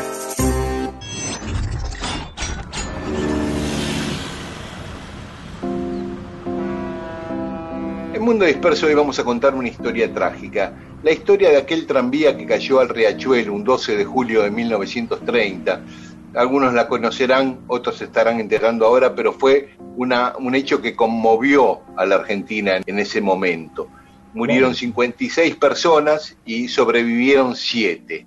Eso ocurrió un sábado, 12 de julio de 1930, a las 6 y 23 de la mañana. Era una madrugada, ya todavía era de noche, hacía frío, lloviznaba, había niebla. El tranvía había salido de Lanús a las cinco y media, el tranvía número 75 de la línea 105 que iba de Lanús a Constitución. Cuando está por cruzar el riachuelo en el puente Bosch, que es un puente que está ahí a pocos metros del puente Pueyrredón, él, venía una barcaza por el riachuelo, entonces empieza a levantar el puente. El conductor, que se llamaba Juan Besio, era italiano, tenía 31 años, era el tercer día que estaba trabajando como conductor, no se dio cuenta, y no alcanzó a frenar. Y así como venía, se fue al fondo del riachuelo. Testimonio de uno de los siete sobrevivientes. Yo viajaba en uno de los asientos delanteros del lado de la ventanilla. Todavía estaban cerradas las ventanillas por el frío y el pasillo estaba repleto de pasajeros. Cuando el tranvía dio la vuelta para llegar al puente vi las luces rojas de peligro y me extrañó que no se detuviera. Sentí una sensación parecida a lo de los ascensores que bajan rápidos y de golpe me encontré en el agua. Todavía no me explico cómo salí del tranvía. Debe haberse roto el vidrio de mi ventanilla porque tengo una herida en la frente y otra en la mano izquierda. Estuve chapoteando en el agua hasta que me sacaron. Eso dijo Remigio Benadasi, uno de los sobrevivientes. Y el operador del puente, el empleado que levantó el puente, me pareció escuchar el ruido de un tranvía y sentí un sudor frío. Me asomé por la ventana de mi garita y vi entre la niebla las luces del tranvía que acababa de entrar en el puente. Desesperado empecé a gritar para que el motorman me escuchara, pero fue inútil. El tranvía venía muy rápido, el conductor no pudo escucharme, tampoco tenía tiempo ya de frenar. Pasó debajo mío como una tromba y lo vi caer al vacío en forma espectacular hasta que se hundió completamente en el río. Bueno, tremendo estos testimonios. Enseguida llegó ahí toda la prensa, los bomberos, la policía, vecinos, porque había varios testigos que iban a cruzar el puente y se quedaron parados esperando que, como empezaron a levantarlo, y se quedaron ahí. O sea que tuvo muchos testigos el, el accidente. Fue etapa del diario Crítica, de la revista Caras y Caretas, abundantes fotografías del tranvía. Uno de los que escribió en crítica la crónica del accidente fue Raúl González Tuñón, fue a cubrirlo. Y escribió una nota muy conmovedora que se llama El último sándwich, que era de un pibe, uno de los fallecidos, un chico de 14 años, Leonardo Puma, que vivía en la calle Jean Lloré, en Lanús, que le encontraron entre la ropa un sándwich de milanesa. Entonces hizo una nota muy conmovedora eh, González Tuñón sobre ese, ese trabajador, ese obrerito tan chico muerto ahí. La mayoría de los pasajeros y por ende de los muertos eran extranjeros. El 71% eran extranjeros y el 29% argentinos. Había 17 argentinos, 23 españoles, 17 italianos, un portugués y un húngaro. Todos los pasajeros, por supuesto, eran de, del partido de Lanús o de Avellaneda. De los muertos, 23 vivían en Lanús, 16 en Gerli, 9 en Avellaneda, 7 en Piñeiro y 2 en Remedio de Escalada.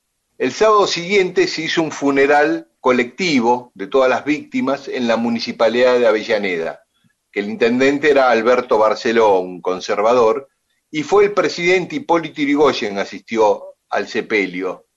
Después el tranvía lo arreglaron, le cambiaron el número, ¿viste? Como a la puerta 12 en la cancha de River, que le cambiaron el nombre. Bueno, acá también, le cambiaron el número, le cambiaron el color, pero siguió funcionando ese tranvía hasta 10 años después.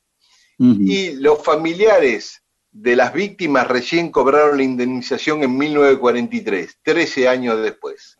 Bueno, eso queríamos contar para recordar este accidente que conmovió a la Argentina en ese momento y que cada tanto se lo recuerda periodísticamente cuando se produce algún aniversario, porque fue muy impactante, muy impactante. Todos eran trabajadores que iban un sábado a la mañana a ganarse el pan. Mundo disperso. People say I'm crazy. Doing what I'm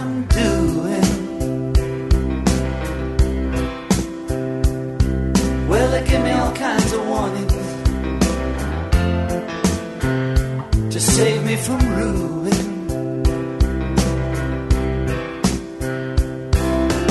When I say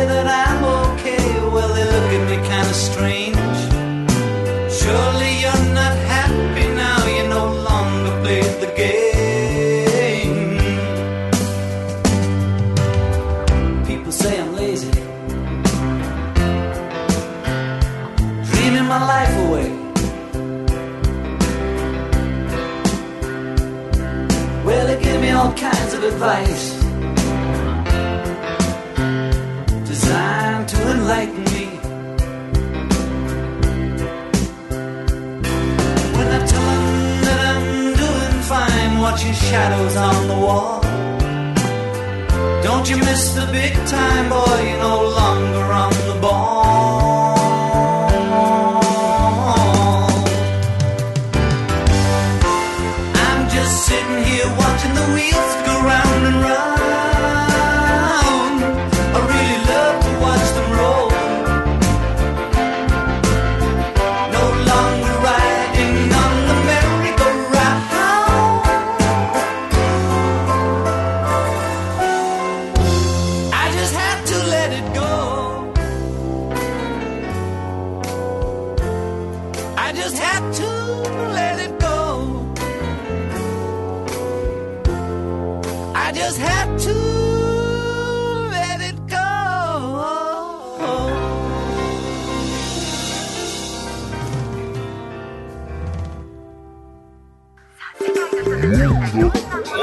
Mundo disperso.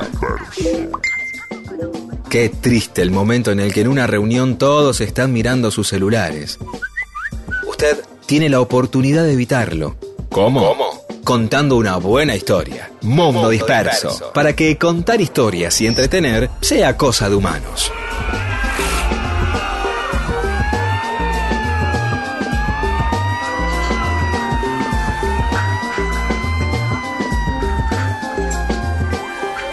Y en Mundo Disperso tenemos más mensajes de los oyentes. Pero yo arranco con el de Mariquita Sánchez de Thompson Dale. y digo, Diego Vázquez habló de un contrabajista que era el negro Thompson, padre del contrabajo en el tango. Tocó en el sexteto de Julio de Caro en la década por los 1920 y creo que su apellido viene de un antepasado esclavo de los Thompson, que porque es verdad, claro, muchas veces eh, los esclavos, tanto en Estados Unidos, por eso Malcolm X, la X, porque el tipo dice, yo no quiero tener el apellido de, de, del tipo que Claro.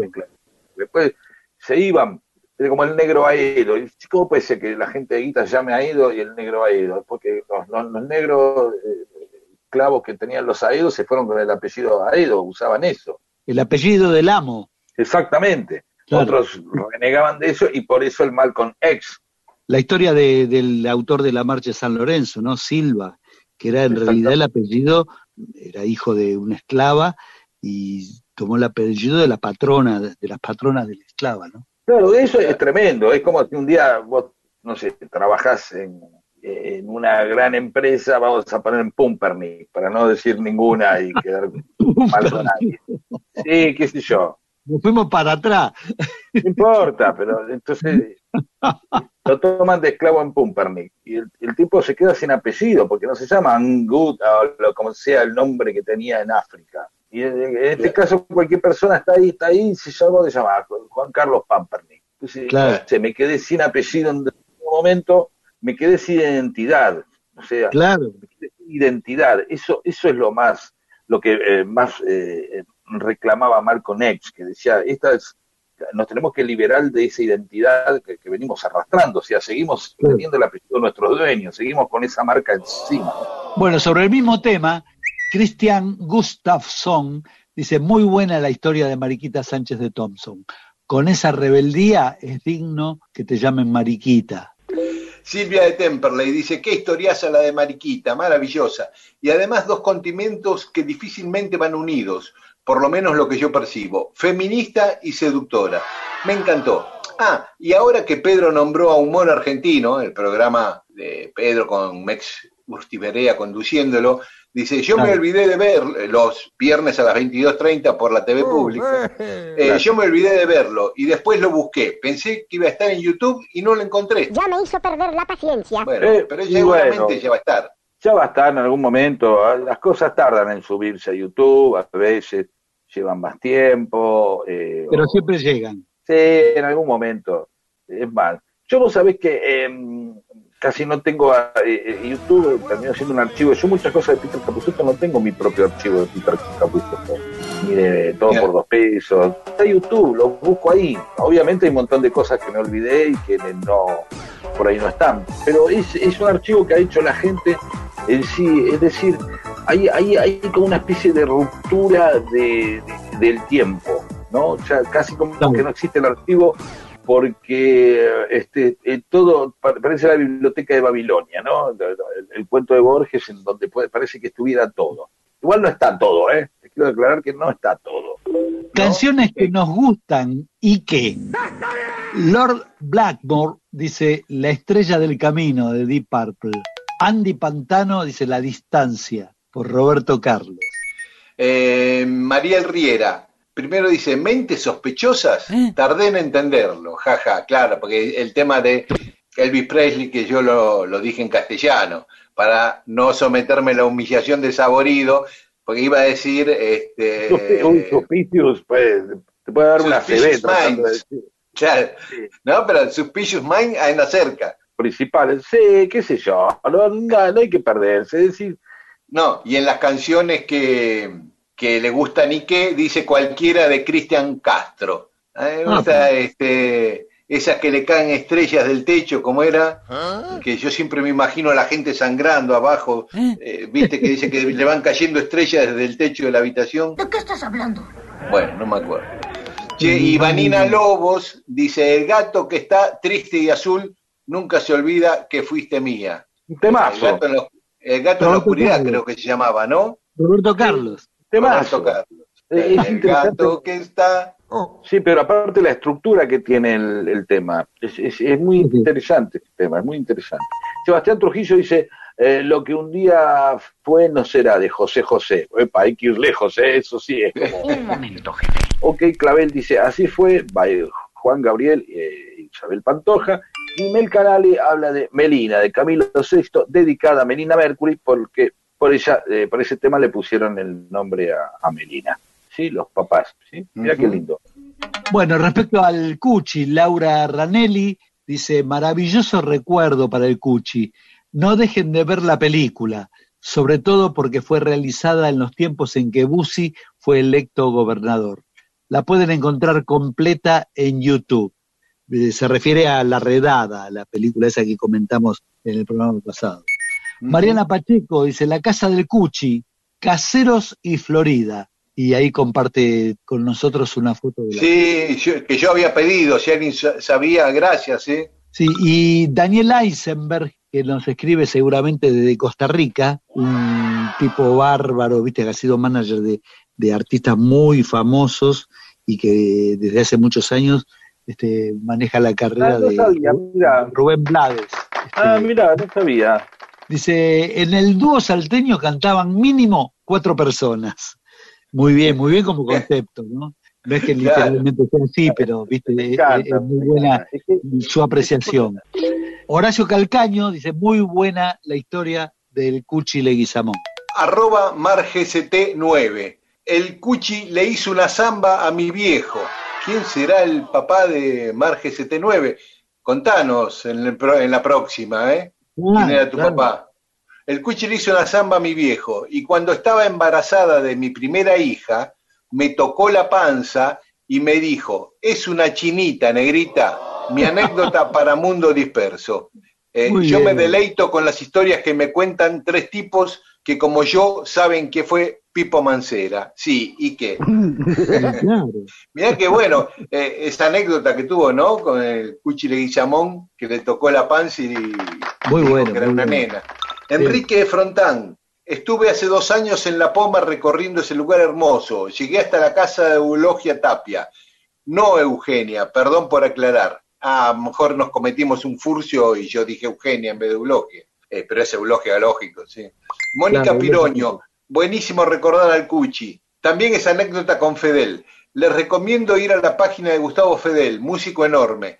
Hay tanto más para conocer de sus composiciones y nos da la página que es gustavofedel.badcamp.com. Eh, Rodo, ¿alguna vez podrías hablar de él que sigue componiendo? Sí, sí, es un tipo muy, muy, muy talentoso. Por su carácter no, no es un tipo así que aparezca en los medios, pero, pero es un tipo muy talentoso de- desde siempre, ¿no? Muy estudioso, además, un gran tipo. Pedro Alcoba, desde Hachal, San Juan. Ahí quiero ir a Hachal, a Leoncito, toda esa zona de San Juan, que es uno de los pocos lugares que me falta conocer de la Argentina. Así que Pedro, un día voy a andar por Hachal. Eh, dice Pedro, gracias por la historia del Cuchi. En esta cuarentena me propuse escuchar nuevos estilos y bandas para mí. Uno de esos estilos es el folclore. Y del folclore uno de los referentes es él. Es hermoso aprender sobre nuestra cultura. Patricia Petruccelli dice, qué buena la historia de Cuchi, gracias Rodo, súper interesante. Carlos Daniel, el documental sobre Cuchi Leguizamón, Creando la Tierra, solo estuvo disponible a fin de septiembre. Un hermoso trabajo que pertenece eh, al sitio Archivo Arbusa. José Seña, para terminar estos tres mensajes sobre Cuchi, dice, excelente la columna de Rodo sobre Cuchi, un placer. José Seña, que obviamente es músico, ¿no? En este caso es cantante, ¿no? Sí, sí, es cantante, guitarrista, compositor, un tipo talentosísimo y un tipo que defiende la historia de, de nuestro folclore, de, de Yupanqui y de todos los grandes, ¿no? Este, un abrazo grande nuestro para, para José. Muy bien, un abrazo para José y gracias a todas y a todos los que nos escribieron. Soy mi propia religión, mi soberano, yo me enseño. Pretendo ser real y todavía soy un sueño. Soy mi propio enemigo y me importa la derrota. Tu mirada se me nota, es mi cáscara y mi ropa. Yo soy, aún no soy mío y aunque quiera ser mi dueño, envejezco y me hago grande y todavía no me tengo. Soy mi dolor, soy mi condena, soy el veneno de mis venas. Soy mi remedio, soy mi cura, la enfermedad es mi cordura. Tengo duras las pupilas, tengo corta la mirada. Y si en el fondo hay algo bueno, lo imagino, no lo veo. Tengo celos, tengo envidia, tengo bronca y me lastimo. No piensen que soy humilde, yo solo me subestimo. Y aunque me parezca a todos y me confunda con la gente, soy como nadie, soy diferente, soy mi maestro, mi referente, soy lo que siento, lo que me pasa. eh, ese es mi templo, eh, esa es mi casa, soy como nadie, soy diferente, yo soy mi Dios, mi referente.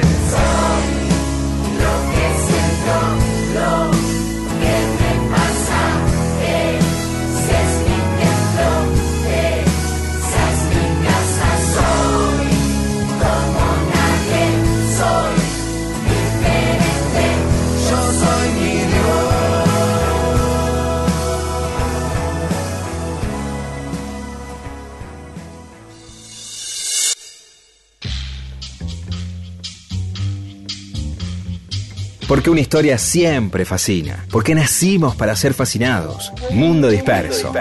El programa que le da a la gente historias para que las cuente en otro lado y así acceder a la felicidad.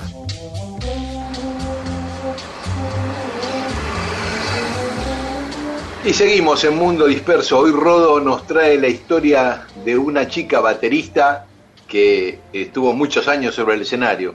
Así es. Sí, no- nos dejó hace muy pocos días, en el mes de octubre, a una eleva- muy elevada eh, edad, ¿no? Ha tenido una vida muy, muy interesante como, como música y como baterista. Eh, se llamaba Viola Smith. Había nacido en Wisconsin un 29 de noviembre del año 1912. Fue una de las primeras. Pará, entonces que murió el mes pasado 108 años casi. Iba a cumplir 108 años. Fue Impresionante. una, de las fue una de las primeras mujeres profesionales de la batería. Tocó en bandas de swing y en orquestas generalmente integradas solo por mujeres.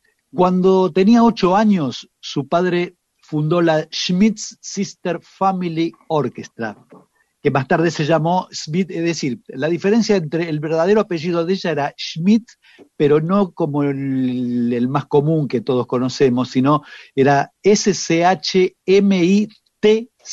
Schmitz. Suena Ah. muy parecido. Este, Así que posteriormente el padre directamente eh, adoptó el apellido que es más común, digamos, ¿no? entre la gente. Bueno, y, allí reunió a, sus hijas, como indica el nombre, ¿no? Smith Sisters Family Orchestra. Eh, reunió a sus hijas que eran todas músicas. Eh, Irene tocaba el trombón, Erma el vibráfono, Edwina la trompeta, Lila y Sally los saxos, Mildred el contrabajo, Loreta el piano y Viola la batería. Juntas. Y no había ninguna bata que tocara la guitarra. Si Viola tocaba la batería, tendría que haber una hermana que se llamaba la bata y que tocara Claro, la guitarra. ¿no? Así es. Bueno, decía que juntas salían a tocar este, los fines de semana y también durante las vacaciones de verano este, siempre enganchaban alguna gira para hacer. En los años 30, ya profesional, Viola tuvo su etapa de mayor éxito junto a varias bandas de chicas. Primero fundó junto a su hermana Mildred The Coquettes y más tarde, instalada ya en Nueva York gracias a una beca creó otra banda también integrada por mujeres. La banda se llamó Hour of Charm Orchestra, algo así como la orquesta de las horas de, encanto o, o algo así. Eh, Viola también tocó en la Orquesta Sinfónica de la NBC y grabó música de películas como integrante de la Orquesta Sinfónica Nacional de los Estados Unidos. También participó en shows acompañando a figuras, grandes figuras, como Ella Fitzgerald, Chick Webb y otros. Eh, no faltó quien la llamara la Jean Krupa femenina, eh, aunque teniendo en cuenta que Krupa tomó notoriedad años después que ella, bien se podrían este, invertir lo- los términos, ¿no? Desde sus inicios, Viola defendió el hecho de que las mujeres pudieran tocar cualquier instrumento tan bien como los hombres. Eh, en el año 1942, en una entrevista, y esto fue en plena Segunda Guerra Mundial, Viola decía, en estos tiempos de emergencia nacional se está reclutando a muchos de los instrumentistas estrellas de las grandes bandas. En lugar de reemplazarlos con lo que podría ser un, un talento menor, mediocre, ¿por qué no dejar que alguna de las grandes mujeres artistas del país tengan también su oportunidad?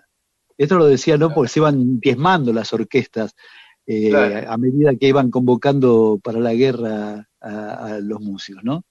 Eh, bueno, la legendaria baterista dirigió su propia banda que se llamó Viola and Her 17 Drums durante varios años. También formó parte de la Kit Kat Band en las décadas de los 60 y 70. Su figura y estilo, potente, vigoroso, tuvieron gran influencia en otras mujeres, tanto norteamericanas como de otros países, que fueron posteriormente apareciendo para dedicarse a, este instrumento. Hasta pocos meses antes de su partida, seguía dándole duro a los tambores. Falleció en Costa Mesa, California, el 21 de octubre pasado, 21 de octubre de 2020, y faltaban muy pocos días para que cumpliese 108 años. Y bueno, el, el relato este de, de Viola Smith también este, lo podemos aprovechar para saludar a nuestras... Este, Ajá. seguramente me, olvidé- me olvidaré de, de varias como pasa en estos, en estos casos, Sí, sí. Quizás nuestros oyentes en próximos programas nos, recuerden alguna faltante. Eh, Andrea Álvarez, quizás la más, conocida, ¿no? Una gran baterista que tiene su propia carrera como solista, pero que además formó parte de otros proyectos y entre otros tocó con Soda Stereo. Estefaní Nutal de Sumo, todos recordarán, no es nuestra, no es argentina, era inglesa, pero, pero también estuvo entre nosotros. Eh, Chani Falcón, docente y es habitual integrante de la banda de Claudia Puyó. Liliana Vitale, que fue baterista de Mía en su momento. Claro. Juliana Merelo de las Blusets, un grupo muy así fe- femenino, muy, muy bueno. Eh, Mari Sánchez, que creo que ahora está residiendo en España, tocó aquí mucho tiempo con Sandra Mianovich. Camila Marinelli, baterista de Mustafunk, una banda que yo suelo elogiar de allá de la zona de Paso del Rey. Y Martina Ulrich, que es baterista de Mavi Díaz y la Folkis y percusionista del trío Riendas Libres, eh, trío que comparte con Homero y Peteco Carvajal. Mirá a todas vos. ellas nuestro saludo y nuestro abrazo. Y Olivia es. Mirá vos. Olivia baterista, cosa que nunca lo dice, ¿eh? ¿Y cómo nos vamos a olvidar de Olivia? Para Olivia Por también. supuesto. ¿Cómo se lo tenía guardado? Ah, yo no lo sabía, lo de Olivia. Y no, no, no es de andar tocando la batería, uno no anda. El, el- baterista generalmente necesitas, bueno, sí, los platos, los platos eh, son, son el único instrumento donde generalmente podemos darnos cuenta que una persona es baterista si va caminando por la calle, porque si, si no, evidentemente no. O porque es el último en irse de todos los ensayos y de los recitales. Como Claro. decía, na- nadie anda con una batería caminando por la calle, salvo Rodolfo García, No. el día que se compró su primera batería, que se fue caminando y haciendo dedo desde el Banco. Ciudad y en el centro hasta Belgrano, con la- toda la batería, no le alcanzaba las manos, parecía un pulpo para llevar todo. La, la verdad, la verdad, Rodo, Sí, sí. lo- ¿alguna vez nos dijiste, ¿y por qué no, no agarré un- una guitarra, el violín? ¿Lo pensaste alguna Una vez? flauta. Una flauta, No. por ejemplo, que la de Salmasi Una es una flauta cosa sí, chiquita. te la pones en el, en el bolsillo de adentro, de la, pero no es una, una flauta dulce, no, no, no es lo mismo que un baterista. El baterista siempre tiene una impronta. La queribilidad del baterista. Yo quiero saber un día si la queribilidad del baterista empieza con eh, Ringo Starr. Ringo Starr marca una línea que el- el ba- los bateristas son queribles. O, eh, porque era el más, como el más, saben que era el que más cartas recibía de las fans en los Beatles, ¿no? Me imagino, me imagino. Pero sabían ¿quién no va a querer a Ringo Starr? ¿Quién no va a querer a Ringo Starr? Ya solamente, Seguro. aunque te muestren una foto, aunque nunca lo hayas visto en movimiento. Exactamente, bueno, listo. Nada esa más, carita perdón. de bueno, Tenemos esa que carita de bueno. Claro. Bueno, nada, quiero retomar nuestra sección, hablemos de, de bateristas con Rodolfo García, o de la baterista, o de la baterista, o del baterista, pero hablemos de baterista, por favor, ¿sí? Dale, dale.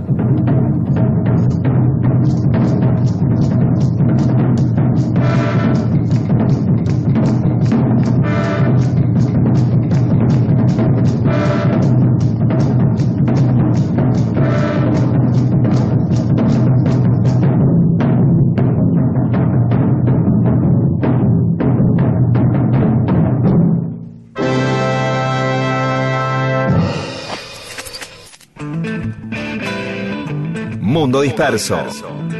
Mundo disperso. Historias de la vida y todo lo demás.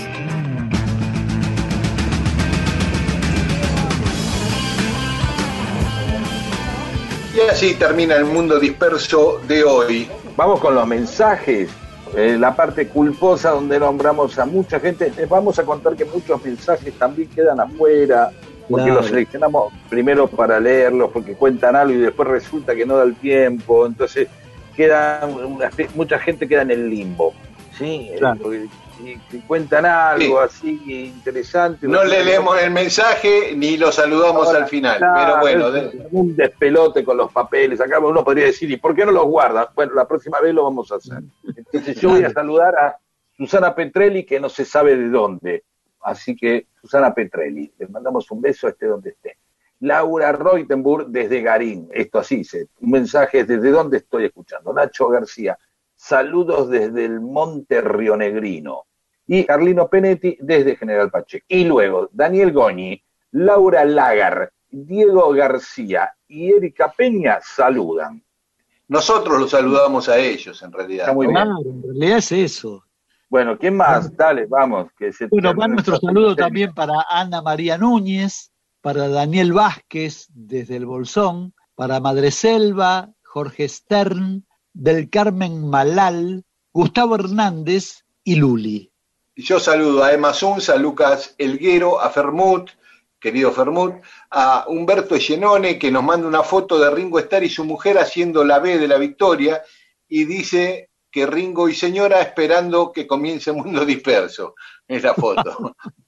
Eh, Hugo Conti, que dice que eh, las tres mejores cosas que hay es Mundo Disperso, cerveza negra y fainá. Y Isaac Penayo nos manda su saludo revolucionario desde el condado de Queens, como siempre. Y Mariana Belucio, que está con el mate listo y el anotador presto para tomar apuntes. ¿El anotador presto no te suena a uruguayo? ¿Estar presto? ¿Sabés que no sé? No, no, yo tampoco, eh, dudo. Sí, eh, uruguayo podría ser eh, impecable, imponente. Me gusta cuando dice imponente, salado. Imponente, sí. Este, salado es de uruguayo. Un toque, Notable. vamos a un toque. ¿eh? Notable vos. Notable. Vamos a un toque es que se van a juntar a tocar, digamos, un recital, una, una zapada, una juntada. Ese es ¿Qué más? No, nada más. Yo no tengo nada Ah, más bueno. salvo irnos bailando con alguna canción. Claro. Bueno, Bueno, está muy bien. Entonces, vamos con otra uruguayada. Vamos arriba, vos. ahí está.